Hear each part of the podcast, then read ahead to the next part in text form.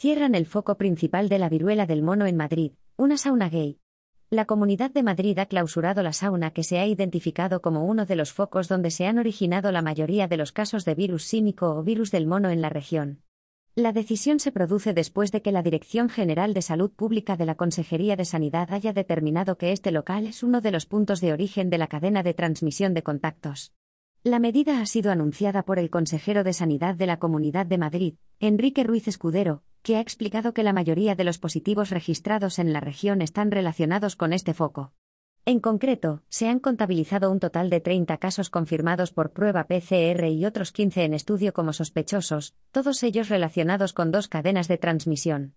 En este sentido, el consejero ha avanzado que el local sería intervenido, y que la comunidad llevará a cabo un análisis más pormenorizado, y reunirá la información necesaria para controlar contagios, cortar las cadenas de transmisión y preferentemente tratar de atenuar la transmisión del virus en la medida de lo posible. Todos los casos registrados en la región son varones que han mantenido relaciones sexuales con varones. En todos los casos la evolución clínica es positiva, y han sido aislados en sus domicilios sin necesidad de ingreso hospitalario. Aunque se trata de un virus zoónico cuya transmisión es generalmente respiratoria, las características de los casos en la región apuntan a un contacto con mucosas durante las relaciones sexuales.